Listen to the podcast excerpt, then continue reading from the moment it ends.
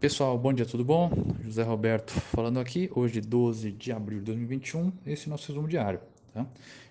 Fechou sexta-feira em queda de 0,5% a 117.669,90 pontos, dólar a R$ 5,66, S&P 500 a 4.128,80 pontos, com o petróleo Brent cotado a 63 dólares e 32 centavos o barril. No Brasil, Dados da atividade são destaque, mas em meio a incertezas sobre o orçamento de 2021, cujo impasse chega à terceira semana.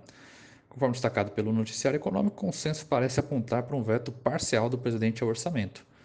Mas incertezas permanecem. Em termos de indicadores econômicos, a agenda de divulgação inclui vendas do varejo na terça-feira e produção do setor de serviços na quinta. Também sobre os holofotes está a instalação da CPI para apurar as responsabilidades do governo federal no combate à pandemia. O clima da semana começa contaminado depois do senador Jorge Cajuru divulgar no telefonema que o presidente Jair Bolsonaro teria dito ter receio de um relatório sacana.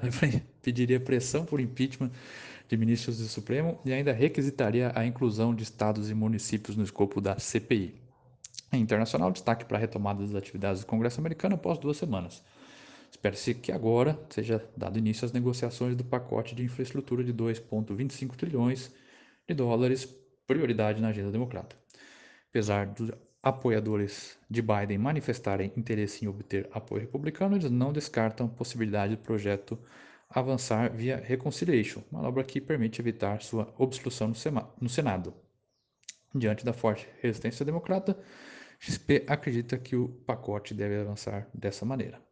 Tá bom, pessoal? Excelente dia a todos. Demais dúvidas, estamos 100% à disposição. Um abraço.